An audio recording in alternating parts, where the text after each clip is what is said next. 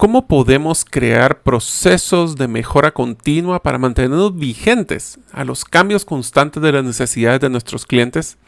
Pues la metodología de Lean Six Sigma nos presenta la forma de cómo podemos mejorar constantemente nuestros procesos, nuestros productos y nuestra empresa. Es una metodología que inició en Toyota en Japón y lo que nos dice es cómo poder predecir mejor los resultados de un proceso, disminuyendo así el desperdicio. En la entrevista de hoy con Romeo Muñoz nos contará la experiencia que vivió al visitar Japón y conocer esta metodología que cualquier líder de impacto puede implementar en su negocio. Espero que le sea de mucho valor.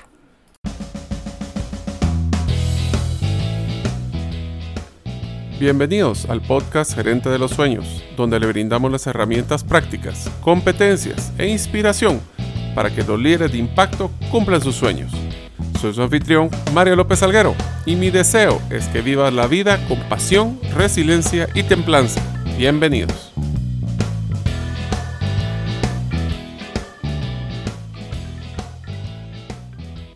Hola amigos, bienvenidos al episodio número 58 del podcast Gerente de los Sueños. Mi nombre es Mario López Alguero y un día perfecto para mí sería uno lleno de muchos retos tiempo para resolverlos y compartir los avances con mi equipo y al llegar a mi casa con mi familia. Terminaría con un tiempo para hacer ejercicio físico y mental con una buena lectura. Deseo agradecerte que nos escuches el día de hoy. Si todavía no eres parte de la comunidad de los sueños, puedes hacerlo suscribiéndote a nuestros correos electrónicos ingresando a la página gerentedelosueños.com o a través de nuestro listado de difusión de WhatsApp enviando tu nombre al más 502 más 502 aquellos que nos escuchan en más de 32 países fuera de las fronteras de Guatemala y el número de celular 5017-1018. Repito, 5017-1018. Amigos, deseo contarles una gran noticia. Con mi socio y amigo César Tánchez hemos finalmente lanzado nuestro segundo curso enfocado al mundo de las criptomonedas. Se llama Estrategias de Inversión en Criptomonedas. Si ya conoces las bases de este mundo tan apasionante, este es el curso ideal para diseñar una estrategia que genere grandes retornos. En el curso conocerás tu perfil de inversionista, criterios para definir el qué criptomoneda deberías de invertir diseñar tu estrategia de inversión y los principales errores que debes de evitar. Ingresa a herramientasprácticas.com para adquirirlo y bajar también tu guía del participante que va a hacer este taller una forma muy práctica. Te esperamos.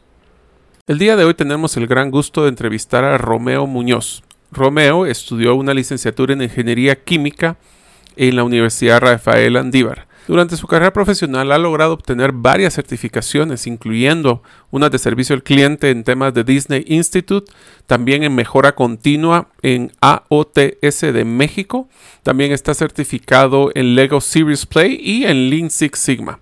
Él se considera un practicante del modelo de Lean, también en la parte de Project Management, es maratonista, y fue miembro de la Junta Directiva del Colegio de Ingenieros Químicos del 2016 al 2018. Catedrático en la Universidad del Valle de Guatemala en la carrera de Ingeniería Química y en la Universidad Galileo en la clase de Gestión de la Calidad de los Proyectos y de Estadística de Proyectos en la Maestría de Gestión y Dirección de Proyectos. Que lograremos conocer mucho del mundo de Lean Six Sigma con la entrevista de Romeo Muñoz. Si lo desean contactar, lo pueden buscar en la red LinkedIn como Romeo Muñoz o seguirlo en su canal de YouTube LSSBB Romeo Muñoz. Ahora vamos con la entrevista.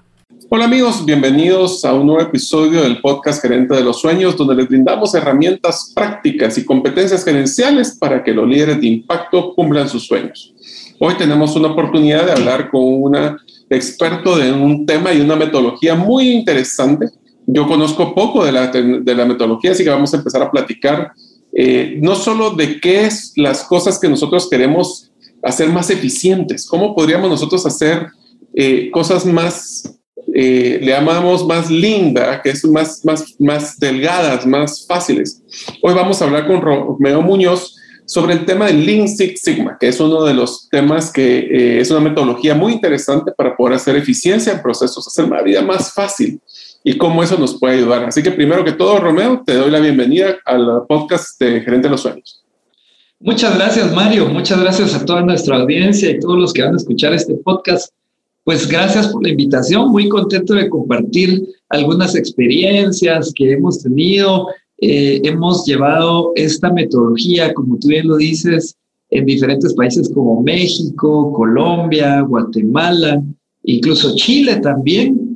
Y de eso me encantaría platicar contigo hoy. Pues perfecto. ¿Por qué no hacemos una cosa? Empecemos, Romeo, con algo tan básico como saber qué es Six Sigma, de dónde nació, qué, para qué sirve, cómo me lo como, como dicen los muchachos. O sea, ¿qué es lo que queremos hacer con una metodología como Six Sigma? Fantástico. Bueno, mira, Mario, eh, el Six Sigma es justamente, eh, esto surge en Motorola hace muchos años, pero el mensaje que quieren dar estas empresas que buscan el Six Sigma es la reducción de la variabilidad. Es decir, si tú, por ejemplo, tienes un restaurante de comida rápida y tienes un autoservicio, tu meta es que tú puedas despacharle o entregarle tu producto a los clientes en los vehículos en tres minutos, por ejemplo.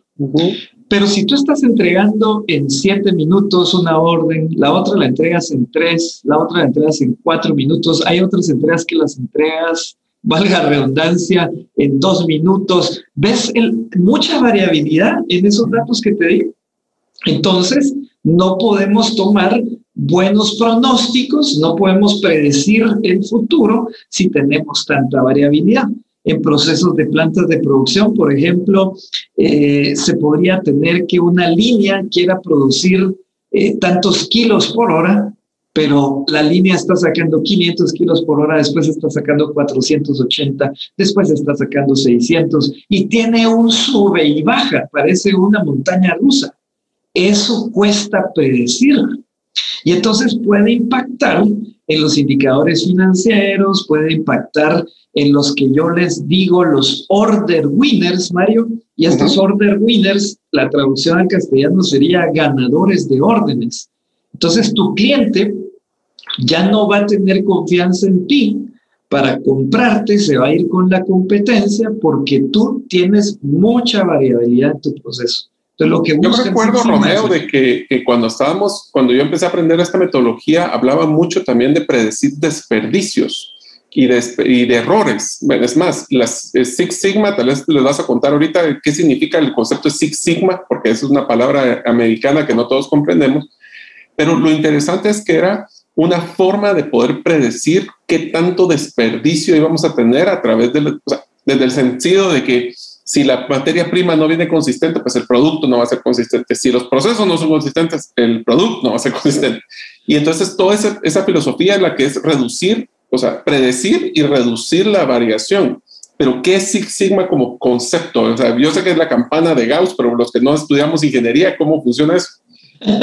bueno, funciona, es muy, muy fácil, porque nosotros decimos que en Six Sigma tenemos 3.4 defectos por cada millón de oportunidades que se presentan. Entonces, pero repitamos eso, 3 defectos por cada millón, eso es lo que debería de estarse buscando. Eso es un 6 sigma, un proceso 6 sigma, 3.4 por cada millón. Pero te lo voy a poner en ejemplo más sencillo. Imagínate que tú tienes un, vuelo que va de Ciudad de Guatemala al aeropuerto de Tegucigalpa, Toncontín. Yo amo Honduras, es un país precioso, pero ese aeropuerto es, tiene una pista muy reducida. Y solo pilotos expertos pueden aterrizar en Tegucigalpa. Y eso que ahora que ya cortaron la montaña, antes era peor. antes era peor, es cierto. Entonces, ¿cuál es el mensaje? Imagínate que la línea aérea no trabajara seis sigmas y que trabajara, por ejemplo, tres sigmas. Eso te estoy diciendo, Mario, que podrían ser 670 mil aterrizajes forzosos de cada millón de aterrizajes en esa pista. Tú no te vas a subir a un avión que te diga esa probabilidad de falla. Pero si tú tienes tres punto aterrizajes un tanto forzosos de cada millón que estás haciendo en esa pista, pues entonces seguramente escoges esa línea aérea. Esa probabilidad me gusta. Claro, claro. Y, ahora ve esto, Mario. Las empresas top del mundo para, para compararse con o, para tener Seis Sigma, porque sí tienen que tenerlo, la industria farmacéutica, la industria automotriz.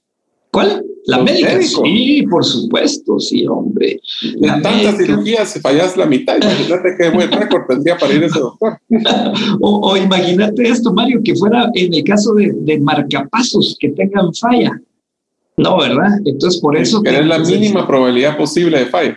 Total, es correcto, Mario. Entonces, por eso, la industria médica, como tú bien lo mencionas, la industria farmacéutica, la automotriz, imagínate que te subes a un vehículo y 3.4 eh, por lo menos de probabilidad de algún tipo de falla de cada millón, igual creo que es hasta muy robusto, ¿cierto? Sí, total. Entonces, cuando, cuando ves ese tipo de industria, me faltan otras más, por cierto, la industria aeroespacial, la industria nuclear, no queremos otro Chernobyl. Sí, correcto. Y eh, por ahí seguramente hay otro tipo de industria que sea muy importante que tengamos bien controlados sus sigmas, ¿ya? Ya seguramente te lo voy a ir mencionando conforme avancemos en el podcast. Perfecto, y entonces hablemos, Romeo. Six Sigma entendemos que entonces es una forma, una metodología que nos va a ayudar a poder predecir mejor nuestros procesos y minimizar lo de que es el desperdicio los errores. Explícame o sea, Six Sigma es básicamente es tener la menor cantidad de errores posibles y ya lo platicamos. Explícame qué, de cómo hacemos eso, cómo es la metodología, cómo funciona de Six Sigma y después qué significa Lean Six Sigma y la diferencia.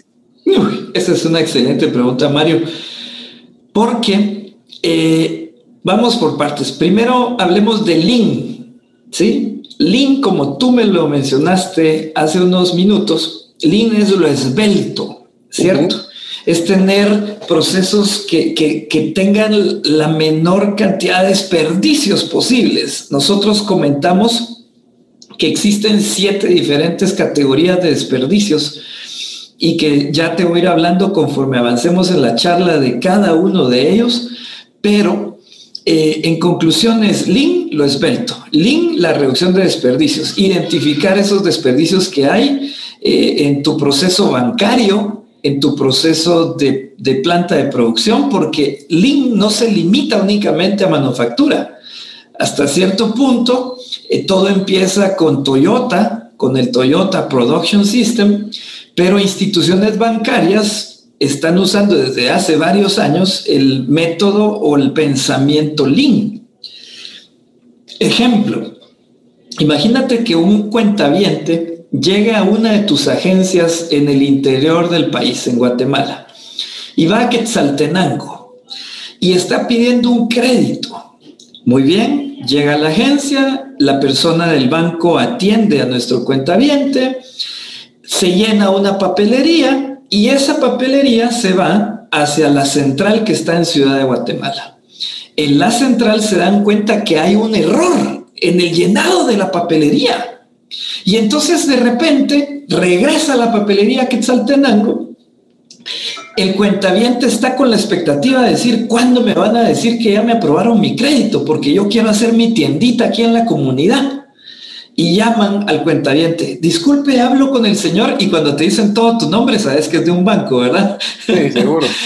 y entonces eh, sí, con él habla. Le queremos comentar que tiene que volver a venir a la agencia porque tuvimos un error en el llenado de la documentación. Vamos a tener que volver a hacerlo. Eso fue un desperdicio. Ese proceso bancario no fue absolutamente nada lean, ¿estás de acuerdo? Sí.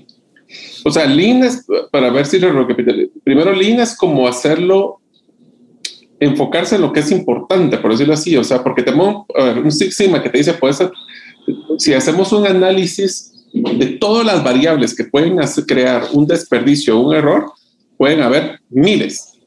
Y lo que te dice Lean es enfócate en lo que es más importante o cómo es que funciona. Yo pienso que lo acabas de resumir muy bien, porque de hecho se asocia mucho a que en Japón, yo estuve en, en, plantas de Toyota en Japón hace dos años y medio aproximadamente, y, lo que te enseñan en esos programas en Toyota o en, o en la prefectura japonesa de, de Nagoya, específicamente estuve en la planta de producción del Prius y la RAP4 en Nagoya, es que se busca una calidad en la fuente, se busca que hagas las cosas bien desde la primera vez, ¿cierto? el japonés no, por respeto a ellos mismos y al trabajo en equipo que tienen dentro de las plantas, ellos no producen en su estación de trabajo algo que esté mal, porque saben que se va a ir aguas abajo del proceso y el siguiente compañero va a resentir el defecto del anterior. Entonces, por eso, bien lo decías tú, Mario, es que es buscar hacer las cosas bien desde el inicio, tener esa simplicidad, ¿verdad? Para que al final tengamos resultados óptimos y esperados. A ver, Romeo, te voy a hacer una pregunta que no tiene nada que ver con Luis Sigma, pero me entró la duda. ¿Qué fue lo que más te impresionó de haber hecho esa visita en las plantas de producción de la Toyota? ¿Qué fueron las dos o tres cosas que más te llamó la atención de, o choques que pudiste haber tenido culturales? Wow, eh, mira, Mario, impresionante. Primero, la cultura japonesa es, es brillante, pero dato curioso. Hace unos, quizás más de 100 años, no, no, no, me retracto. En el 1929 hay publicaciones de revistas japonesas de industria donde expresan que los operadores japoneses por las jornadas tan extensas que tenían laborales, casi se sobrepasaban las 17 horas al día. Llegan a ver testimonios donde ya ni siquiera les daban ganas de ir al baño, Mario. Y yo me imagino que, nuestros, nuestros oyentes están imaginándose entonces, ¿y entonces qué hacían, verdad? Ellos se quedaban ahí en su puesto de trabajo, ya ni iban al baño. Hay testimonios donde en, impresiones para, clientes salían eh, las siluetas de las chanclas de los japoneses en, en, la impresión que se estaba haciendo. Incluso hay otro testimonio que dice que en una empresa que producía calcetines, los calcetines estaban llenos de grasa y así llegaban a venderlos a las tiendas. Entonces, ¿cómo esa cultura que en el 1929 tenía todos estos testimonios que te estoy diciendo, a ser ahora mismo una de las grandes potencias mundiales, uno se pregunta cómo lo lograron. Y lo lograron en una de las, de las, de las inspiraciones fue la limpieza. Es decir, empezaron ciertas eh, personas en Japón a decir, ¿y qué tal si promovemos ambientes más limpios? Y cuando hicieron que los procesos fueran más limpios, ¿sí? Lograron tener mejor motivación del personal. La gente se sentía más contenta de estar en su... Sí. sí, correcto. Obviamente mejoraron las jornadas laborales, la gente estaba motivada, se estaban enfocando más en su trabajo y de, después de todo eso se llegó a algo llamado la disciplina, la disciplina japonesa. Impresionante cómo ellos sostienen aquello que han implementado. Ahora, ojo con esto. Algunos me decían, Romeo, pero usted le gusta hablar mucho de la cultura japonesa y en Latinoamérica no tenemos la disciplina de, esa, de ese país asiático. Mm. Y la respuesta es, sí, es correcto. Pero ellos tuvieron dos bombas atómicas. Ellos tuvieron el, desgaste total de la Segunda Guerra Mundial. Saben lo que es venir de, un ambiente eh, dañado ¿cierto? Como nosotros, muchos países en Latinoamérica que, que, que venimos de conflictos armados, total, pero ellos no se quedaron con esa memoria histórica de, de, resentimiento y no seguir avanzando, sino fue un impulso para hacer lo que son ahora. Entonces nosotros podemos tomar ese modelo en nuestros países latinoamericanos para decir, bueno, tal vez no tengo la disciplina japonesa, pero nos ha tocado tan duro en algunas, en algunas épocas de nuestra historia y tenemos que sacar lo mejor de nosotros como sociedad y hacer mejores procesos, servicios a nuestros clientes, etcétera, o a nuestras comunidades. Y yo qué sé, pero ya me puse un poco poético, Mario. Voy a regresar a la pregunta original. Entonces, está bien. Entonces, regresando a cuáles son las bases de, de Lean y la, primero, Six Sigma como concepto, qué es lo que son las bases de, ese, de esa metodología cuáles son las bases del Lean y cómo eso se, se unió para hacer el Lean Six Sigma. Vale, entonces, como conversamos acerca del Lean, ¿te recuerdas? Sí, sí. Lo esbelto, la reducción de desperdicios, bueno, hay siete categorías, Mario, y esto sabemos que es un podcast y no es una clase, ¿cierto? No estoy aquí pero dando una cátedra, pero te lo voy a mencionar. Bueno, el desperdicio, eh, hay un desperdicio que se le llama la madre de los desperdicios y es la sobreproducción. Cuando hay una sobreproducción, porque tú no estás, eh, valga la redundancia, produciendo de acuerdo a la demanda de tus clientes, sino estás produciendo porque ahí tienes materia prima y porque querés tener tus líneas siempre ocupadas, entonces produces más de lo que se va a vender. Y ese desperdicio va a incrementar o va a producir otro también que es el sobreinventario. Entonces ahora vas a tener bodegas llenas e incluso, Mario, quizás hasta vas a tener que contratar servicios de bodegas externas. En, ahí hay muchas en la, en la Atanasio Zul de aquí de la ciudad de Guatemala, ¿verdad? Porque ya no te caben en tus instalaciones los inventarios. De las, de las seis o siete que me estás mencionando, el primero es sobreproducción y el segundo sobre inventario. Sobre inventarios. Ok. ¿Verdad? Ahora, Siguiendo ese camino que estamos hablando de que tú tienes un sobreinventario y que incluso tuviste que alquilar bodegas en alguna otra localidad, ahí viene otro desperdicio, los desperdicios de transportes innecesarios. Porque entonces vas a tener que sacar tu camión para llevarlo a una bodega externa y vas a tener que regresar con un flete falso, vacío tu camión. Eso fue un desperdicio total, ¿cierto? Y bueno, otro desperdicio, movimientos innecesarios. Ojo, porque se parece a la palabra que te dije antes, transporte, pero transporte asociémoslo con ciertos vehículos.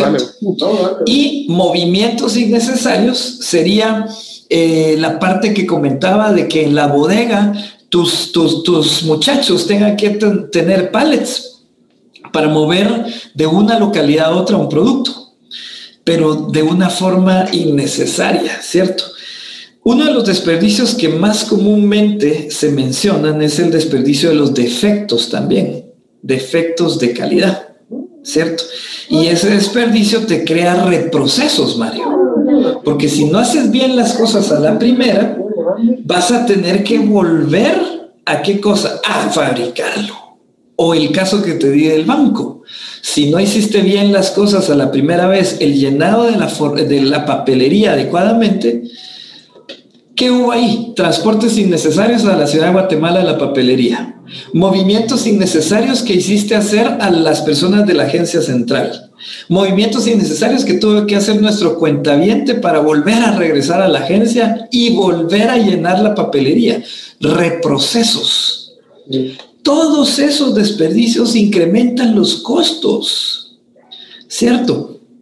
Entonces, por eso es que hay que identificarlos, María para hacer procesos más esbeltos. Y estos procesos esbeltos te ahorran a poder manejar menos desperdicios y por ende ahorrar, pues, no solo ahorrar, sino que ser más rentables. Ahora, esto, Link, ¿cómo amarra con el tema de, o sea, ya hablamos de los desperdicios, pero también eso, ¿cómo amarra a lo que es el Six Sigma, por decirlo así? Entonces te cuento, Mario, que lo que hicieron, eh, pues la comunidad de la mejora continua, sobre todo en el occidente, en tiendas Estados Unidos, en tiendas de Latinoamérica, Europa, fue crear una metodología a la cual le llamaron Lean Six Sigma, combinando entonces la identificación de los desperdicios que mencionamos con la reducción de la variabilidad usando estadística. ¿Sí? Pero no esa estadística, Mario, que yo recibí en la universidad y que tú te quedabas como la probabilidad de que, de que, ¿cómo se llama esto? De que una moneda sacara cara y cruz. La probabilidad de que en un juego de naipes te saliera la, la queen o te saliera la, la K, etcétera. Esa estadística era bien compleja, las probabilidades, ¿cierto? No, esta es una estadística bien aplicable la que usamos en, Six Sigma. Entonces, cuando tú combinas todo eso, Mario, tienes una explosión de, de conocimientos y de herramientas para poder hacer mejor los procesos. La metodología, Mario, se compone por cinco palabras que en inglés serían define, definir el problema, measure o medir ¿cierto? Los indicadores que querés mejorar de tu problema, analyze, analizar, y ahí usas mucho de la estadística, improvement o implementar una mejora. Y finalmente el control, que es controlar con estándares la mejora que, que el equipo hizo. Iniciando en este año 2021, hemos dedicado cada 15 días, los días jueves a las 4 de la tarde, videos donde estamos haciendo un live stream específico de temas relacionados de las criptomonedas. Algunos de los temas que ya hemos realizado incluyen conociendo la criptomoneda Cardano, cómo podemos ganar intereses con nuestras criptomonedas, que son las finanzas descentralizadas o llamadas DeFi o DeFi. Y recientemente hablamos del challenge de los 100 dólares. Este último hablamos de una competencia que mantuvimos por tres semanas de quién logró el mejor retorno en una inversión de 100 dólares, así como la estrategia que utilizamos. Puedes encontrar las anteriores eh, lives en la sección de videos en la cuenta de Facebook de Gerente de los Sueños. Presiona el botón de suscribir para recibir la notificación de los próximos videos en esta cuenta. Y ahora seguimos con nuestro episodio. Y esta debería ser una filosofía para cualquier problema que cualquier gerente pudiera buscar, en pocas palabras. Total, así es, Mario. Los y gerentes... explicas cada uno ah, y me gustaría, voy a hacer algo, pedirte un favor. Hagámoslo con un ejercicio para que todas las personas lo puedan tangibilizar. Imaginemos de que estamos hablando del, eh, agarremos el ejemplo que nos pusiste desde el inicio de, que tenías una volatilidad en cuánto tiempo salió un pedido de una, de una empresa de alimentos o de un restaurante que quiere hacer delivery o entrega a domicilio que puede estar en dos, tú, quieres, tú metes tres, pero a veces sacas dos, a veces sacas siete, a veces sacas cuatro. ¿Cómo, cómo lo llevarías a estas cinco etapas de un problema así? Y fantástico. Veámoslo pues. Primero, la, primera fase del D-Magic, así es como le conocemos en Lean Six Sigma a esta metodología de, mejora, es la define, la definición, ¿cierto? Entonces, ¿cuál sería la definición de este, de este problema? Que tenemos mucha variabilidad en la entrega de órdenes en ventanillas, ¿cierto? Para nuestros restaurantes de comida rápida. Correcto. Ahí ya definí el problema. ¿Cierto? También podría definirlo de una forma más robusta si le pondría el costo de oportunidad o lo que pierdo por, porque alguno de nuestros eh, posibles o potenciales clientes al ver la larga fila decida irse a otro restaurante de comida rápida que esté a la par del nuestro. Hasta personas que eh, le comenten a sus amigos de que se tardaron mucho, o sea, hay un tema de boca en boca que también podría afectar. Totalmente. Entonces tú tienes que definir realmente esa necesidad de hacer un proyecto y cuando lo haces adecuadamente la definición, tus directores te dan la visto bueno para decirte, mira, ahora que ya definiste el problema y que ya veo eh, que, estamos perdiendo tantos miles de dólares por día por pérdida de ventas porque no tenemos eh, ese proceso controlado eh, y también hemos invertido en un software para que cuando nosotros nos está, cuando el vehículo llegue a la ventanilla calcule el tiempo, pero a veces hasta ahí puede haber algún tipo de, de, de como de ¿cómo se dice? Como que si pudieras ah, alterar los datos, digámoslo así. Entonces, tú en la definición tienes que cubrir todas esas cosas y también decir cuál es tu equipo de trabajo. Porque, ojo Mario, de esto no habíamos hablado, que el Lean Six Sigma no solo no son personas individuales que hacen un proyecto de mejora, se requiere de equipos. Sí, sí. Tú no puedes ser una Supergirl, no puedes ser un Superman, necesitas de un equipo para que una mejora se lleve a cabo. ¿sí? Y eso lo aprendí de los japoneses. Los japoneses le conocen a eso como el Hansei. El Hansei es la reflexión, pero que se complementa con otra palabra japonesa llamada Nemawashi.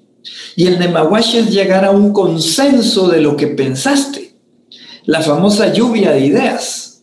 Entonces, cuando hay muchas personas, hay más ideas, ¿cierto? Entonces, definimos el problema. Tenemos pérdida en ventas por el, exceso de tiempos o la, falta de, estabilidad en el, el despacho de la ventanilla. Después, medimos, ¿sí? Y en esa medición, Mario, yo siempre he sugerido que en Lean Six Sigma al menos tengas tres meses, al menos, de referencia en datos. ¿Sí? En este caso, el dato más importante es esa variación que existe de tiempo entre la entrega de uno y otro, ¿correcto? O es también un poquito la causa-efecto de las razones por las cuales se genera esa diferencia. Sí, mira Mario, entonces en eso que justo mencionas, en la medición, yo tendría que estar viendo en diferentes horarios del día en los cuales estoy despachando la comida rápida.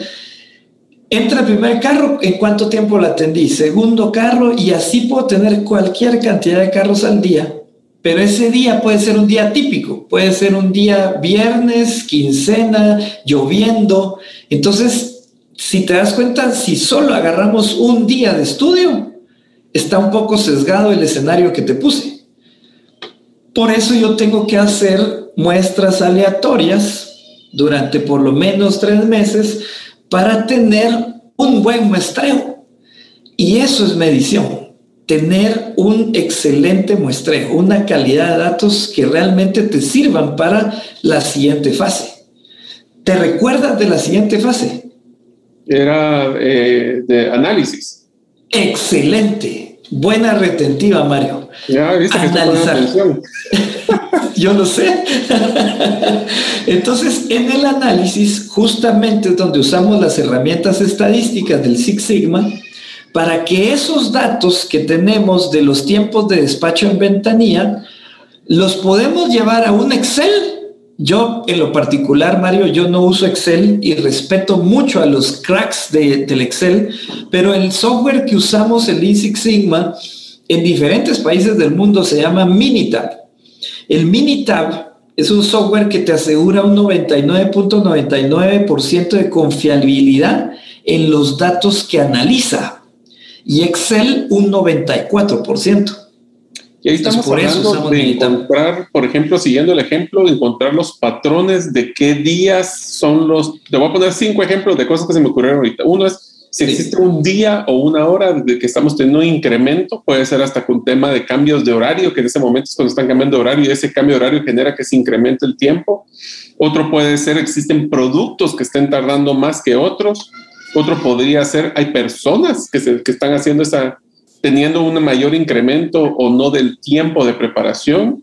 Puede ser de que sea el tema de materia prima, el día que están entregando materia prima más fresca, puede ser que salga más rápido, puede ser otro, o puede ser cualquiera de otras mezclas de anteriores. Yo soy fanático de un concepto, para los que no lo han escuchado, de cubos de decisión, porque me he dado cuenta que a veces para encontrar realmente patrón, yo soy fanático de encontrar patrones, y lo que me he dado cuenta es de que usualmente no es una sola variable la que afecta, sino que son varias. Es un cubo de decisión, imagínense un cubo como los de muñequitos, cuando lo que le daban a uno de figuritas de colores para encontrar el, el patrón correcto para el Romy Cube, no, no es Romy Cube, Magic Cube, no me acuerdo cómo se llama, eh, donde jugamos varias variables para encontrar esos tipos de patrones. Algo así es el tema de análisis, ¿no? Exacto, Mario se nota que, sabes mucho de varios temas, Mario, y, por eso seguramente tienes varios seguidores en el podcast. Eh, Fíjate que lo que pasa es que soy recurioso, aunque no lo creas. Eso es, eso es mi, mejor, mi mejor forma de escribirlo. Es cuando hay algo que, que me gusta, me llama la atención, trato de investigarlo hasta que me quede quieto. Y usualmente nunca me quedo quieto, así que sigo investigando siempre.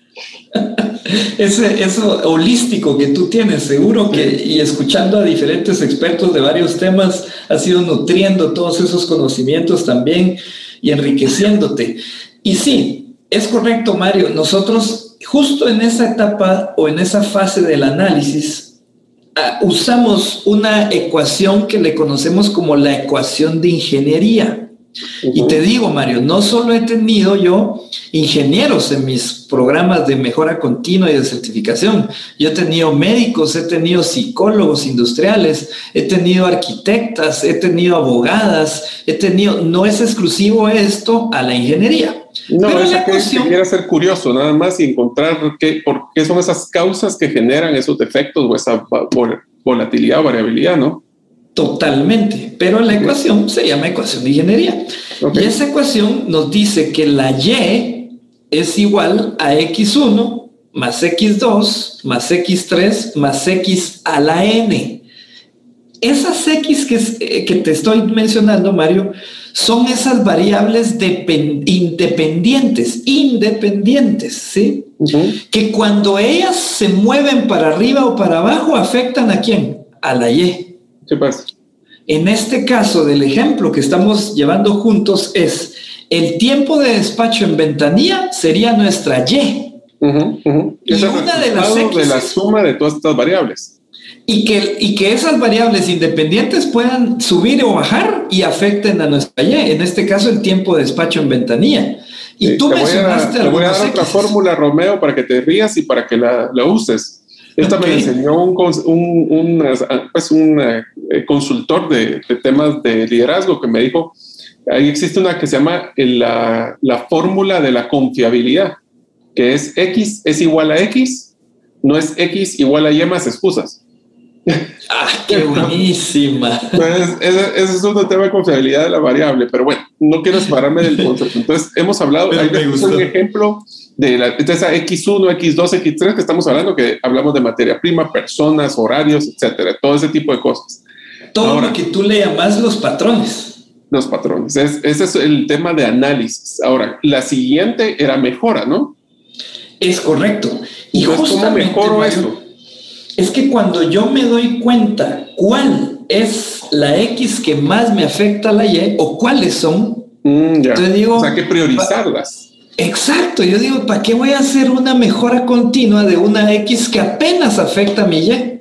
Ahora, eso te voy a ser sincero, no, es, y para todos los que nos están escuchando, es más complejo de solo lo que estamos platicando con Romeo, porque usualmente al no tener claro cuál es el que mayor impacta sino que es el que más ruido nos hace, es muy probable que entremos a ver variables de mejora que no van a impactar tanto como quisiéramos. Voy a poner el ejemplo que mencionábamos con el del despacho. Yo puedo tener tal vez, me voy a enfocar porque creemos que la materia prima es una de las cosas, pero ¿qué tanto afecta a la materia prima el tema de entrega? Es muy poco. Pero podemos tener personas que puede ser una variable que sí impacta muchísimo. Y no hay peor cosa que gastar mucho tiempo y energía tratando de mejorar un proceso que no hemos identificado, que es el que mayor impacta, ¿no? Es correcto. Te digo por experiencia propia, ¿eh? esto estoy haciendo catarsis, porque me ha tocado eh, dedicarle muchísimo tiempo a mejoras, y voy a hablar del mundo de recursos humanos. A veces nos metemos en temas de clima organizacional y creemos que, por ejemplo, salario es uno de los factores más importantes de la satisfacción, y no necesariamente es eso. Hay temas de liderazgo, hay temas de, de clima, hay temas de relaciones, hay temas, entonces, es bien interesante que esta metodología que está platicándonos Romeo, no necesariamente la tenemos que pensar como que fuéramos Toyota en una línea de producción. Esto afecta nuestras vidas en general. Y es una metodología, por eso me gusta, es una metodología que te puede ayudar a tener una mejora continua de tu vida, no todo lo de tu empresa. Pero si no, me voy a, no vamos a comer el tiempo y quisiera entrar todavía a medición y, y, y las otras partes que nos faltan. Entonces, ya que hablamos de mejora, que sería ahorita, ¿cómo podemos mejorar estos procesos, Romeo?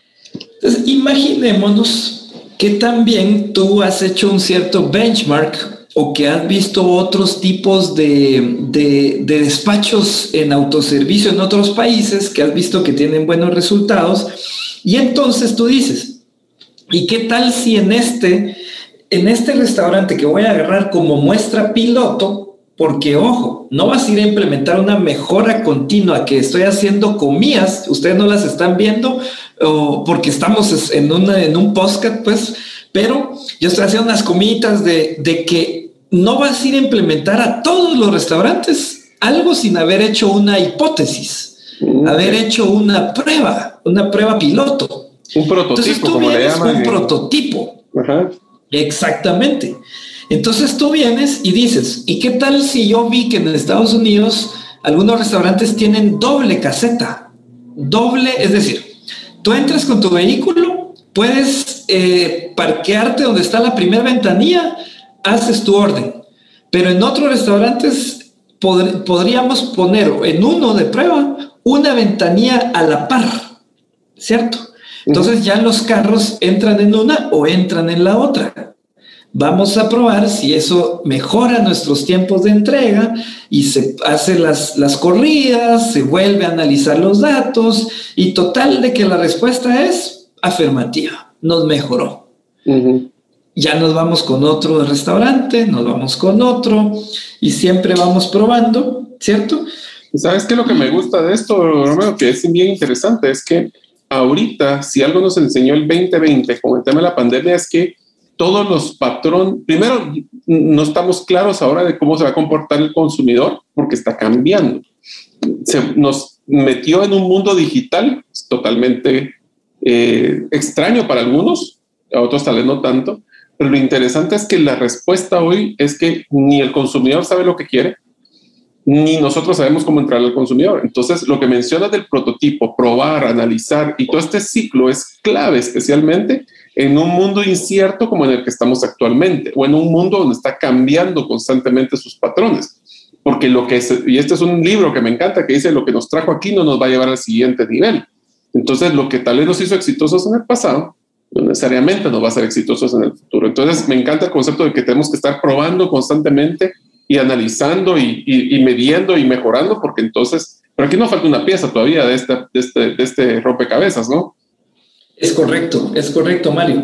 Y sí, antes de decir la última, que es el control, me gustaría decir que esto no es para, debería ser para todos, pero Lean Six Sigma es para las personas, las mujeres valientes y los hombres valientes, que justamente cuando prueban su hipótesis y no es exitosa, no se quedan llorando y dicen, bueno, ¿qué, qué reflexión nos puede dar esto que nos sucedió? ¿Qué retrospectiva podemos tener de esto?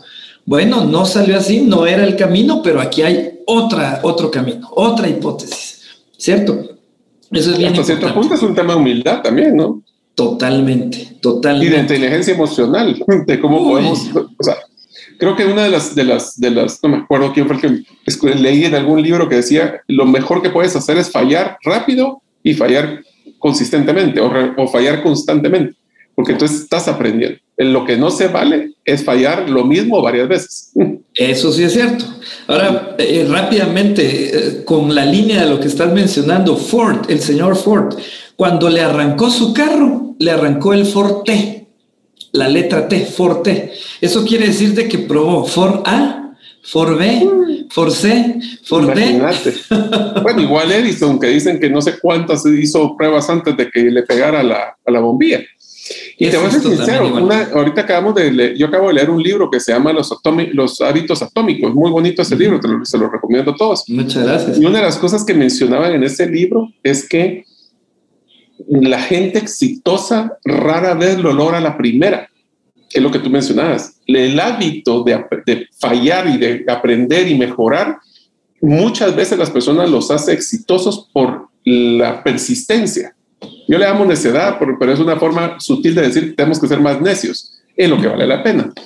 Y, y es, es, es, eso, o sea, lo que estás mencionando, es tratar, fallar, tratar, fallar, tratar, fallar, y como cada vuelta uno va mejorando su proceso, su análisis, su mejora, tarde o temprano le pega.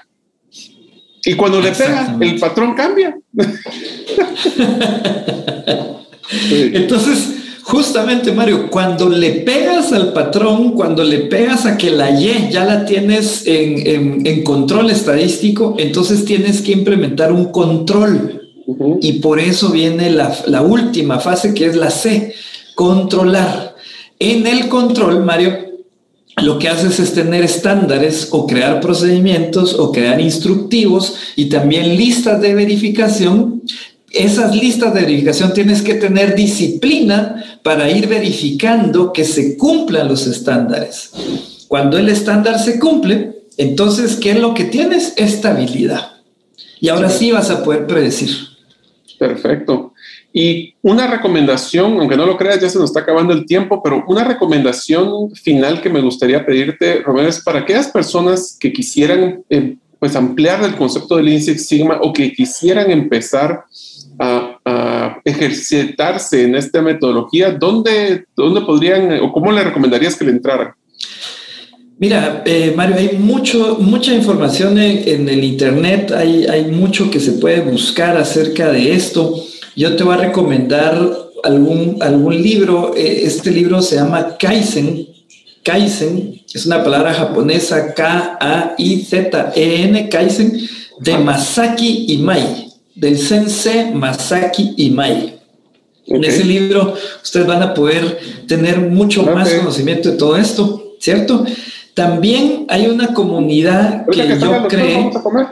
Yo creé esta comunidad en Facebook eh, y te voy a decir el nombre. Es, eh, es una comunidad que tiene más de 1.300 miembros de Latinoamérica. Eh, y yo comparto mucha información gratuita de, de, de, esto que hablamos justamente hoy. La comunidad se llama Comunidad Lean Enterprise, Guatemala, México, Colombia, Latam. Comunidad Lean Enterprise, Guatemala, México, Colombia, Latam. Para todos los que nos están escuchando y si son miembros de la comunidad de los sueños y de la infografía, les voy a poner el vínculo para que puedan ingresar a la comunidad de, que nos están mencionando aquí. Sí, ahí te, te, prometo que nuestro, nuestro foro va a tener mucha información gratuita, videos eh, y muchos documentos, etcétera, que les va a servir para seguir en este mundo de la mejora. Perfecto, pues Romeo, eh, Romeo Muñoz, muchísimas gracias por esta charla, la conversación bien interesante de cómo poder manejar el tema de mejora continua, que les digo, cada día esto se vuelve más importante en un mundo digitalizado, en un mundo cambiante, porque lo que nosotros creíamos que era lo correcto ahora va a tener que mejorarse constantemente. Así que, Romeo, muchísimas gracias por haber participado. Te dejo unos minutos para que te puedas despedir de la audiencia. Muchas gracias eh, a todos por, por tener la paciencia y por seguir aquí escuchando este podcast.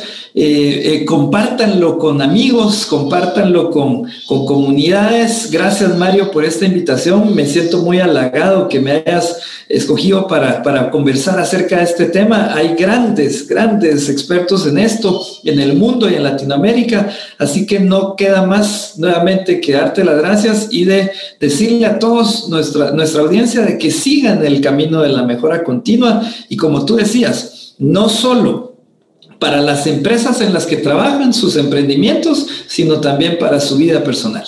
Excelente, pues Romeo Muñoz, muchísimas gracias y espero verlos en el próximo episodio de Gerente de los Sueños. Gracias por escuchar el episodio de hoy de Gerente de los Sueños. Recuerda que para lograr cumplir tus sueños, solo debes de ponerle fecha y tomar acción. Las notas y material complementario de cada episodio Puedes encontrarlo en la página gerentedelosueños.com. La música que han escuchado es Feeling Good de Kevin MacLeod y pueden encontrarla en incompetech.com. Hasta la próxima y que sigamos haciendo nuestros sueños una realidad.